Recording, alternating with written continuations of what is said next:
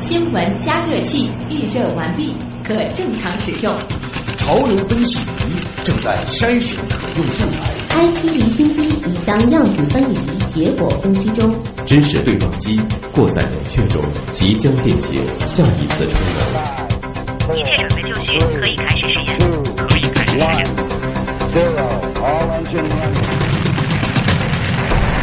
新闻实验室。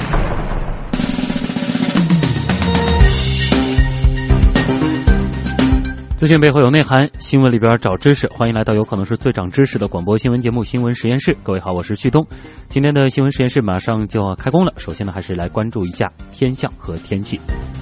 七十二小时的天象预报是这样的啊，在二月二十四号，也就是明天凌晨的一点三十三分，我国部分地区是可见月掩碧秀五的天象。当然呢，主要是在我国的新疆啊。在二月二十五号的十八点零三分呢，有一个水星和海王星的天象，水星在海王星以南零点五度，这个观测难度是极大。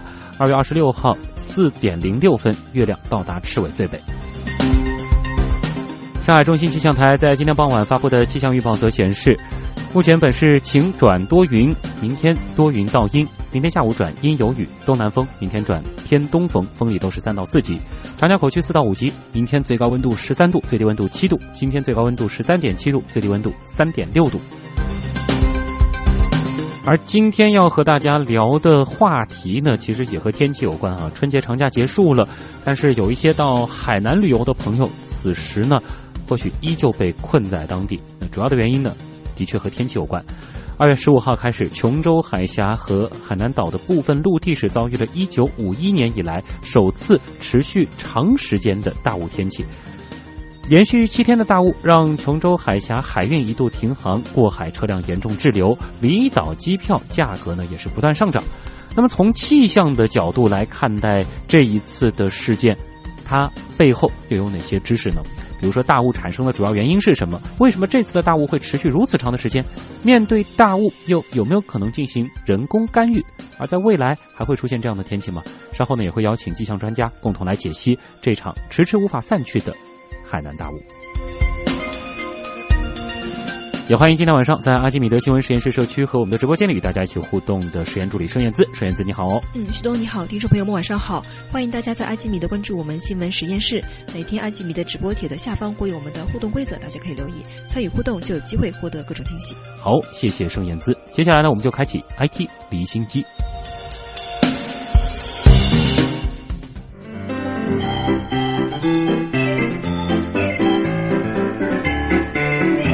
IT 离心机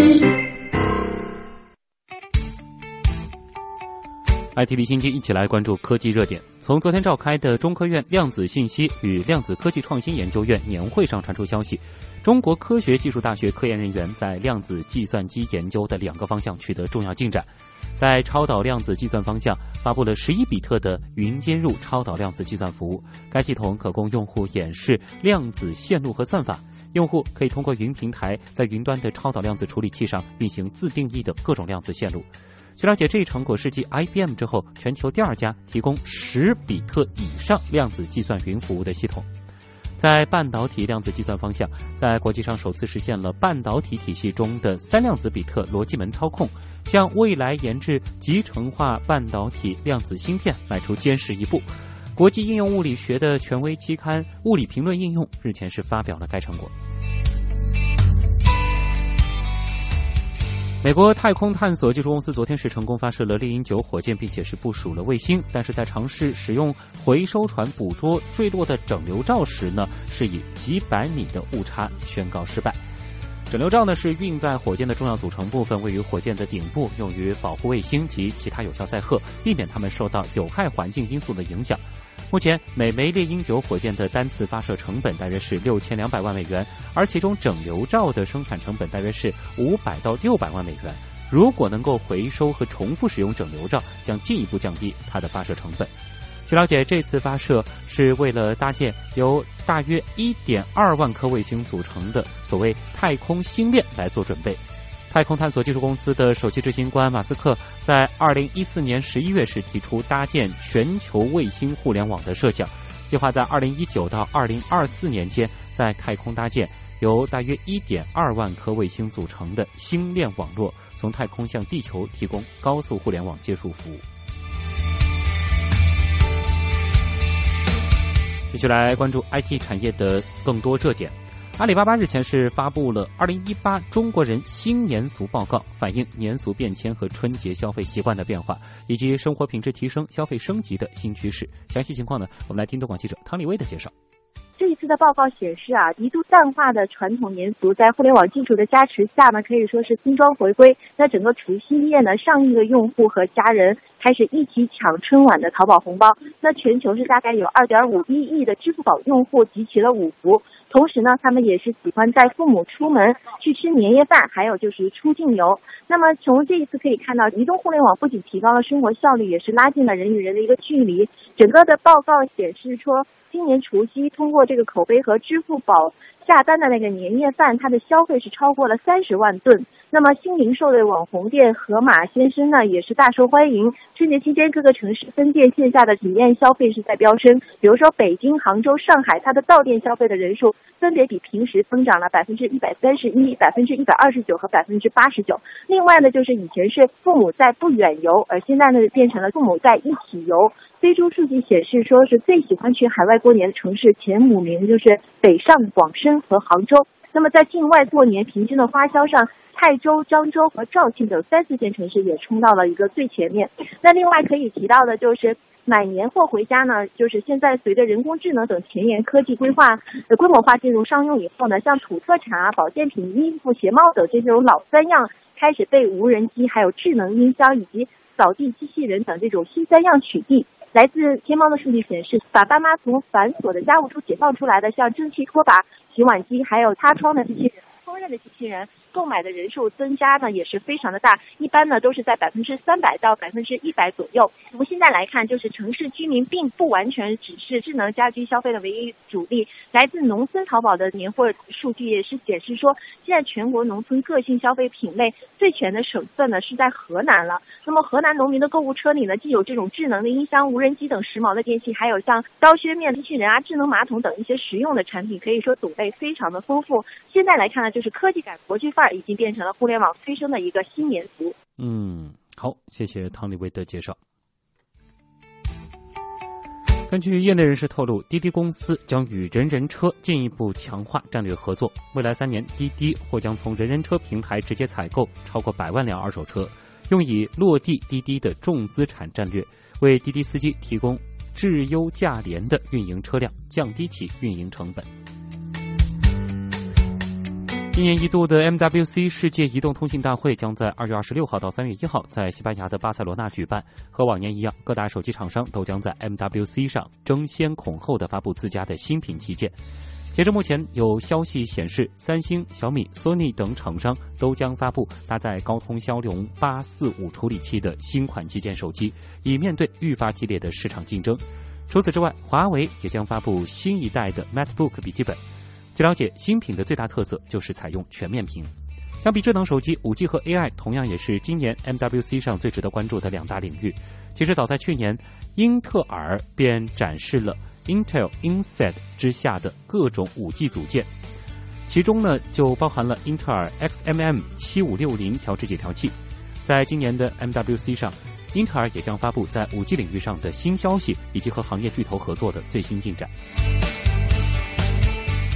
根据业内人士透露，苹果公司正在加强寻求可穿戴业务，正在着手升级 AirPods 无线耳机。新一代 AirPods 最早呢会在今年推出，采用升级版的无线芯片。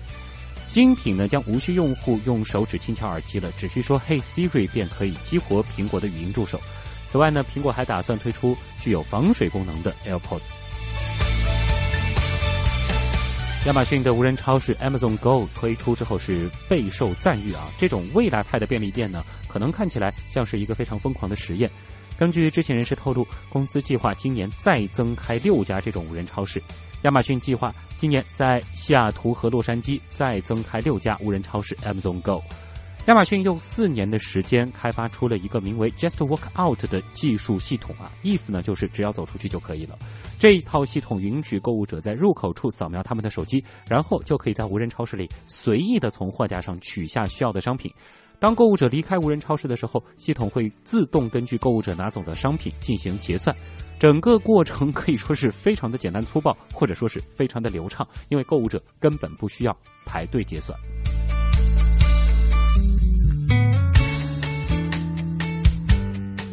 新技术领域，美国波士顿动力公司的网红机器狗 Spot Mini 又达成了新技能：转动门把手，然后把门打开。关键还是在无脚本、有人干扰的情况下。那么从视频当中我们可以看到，测试参与者先用曲棍球试图阻止 Spot Mini 碰到门把手，之后呢又尝试把已经打开的门给摁回去，都没有成功。在 Spot Mini 把门打开准备出去的时候，测试者抽拉系在机器狗臀部的绳子，并往门的反方向拽。机器狗在被拽离三五米之后，是挣脱了测试者的控制，然后再次打开门走了出去。波士顿动力在这一段视频的简介当中写道：这次测试的目的是为了测试 Spot Mini 在开门穿过门的过程当中抵抗干扰的能力。除了机器狗，波士顿动力还推出过两款人形机器人。不过目前看来，这些机器狗和机器人好像距离商业化还有挺长的一段距离。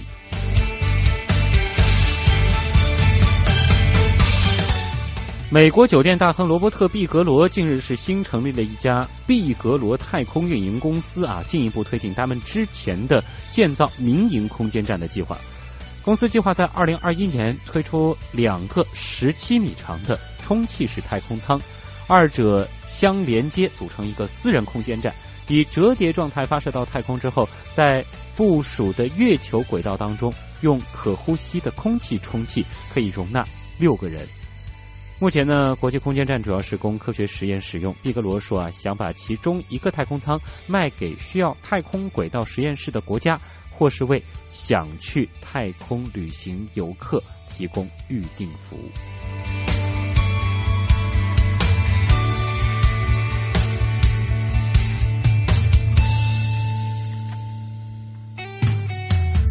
这里是正在播出当中的东广新闻台新闻实验室，稍后呢会开启知识对撞机，聊聊大雾。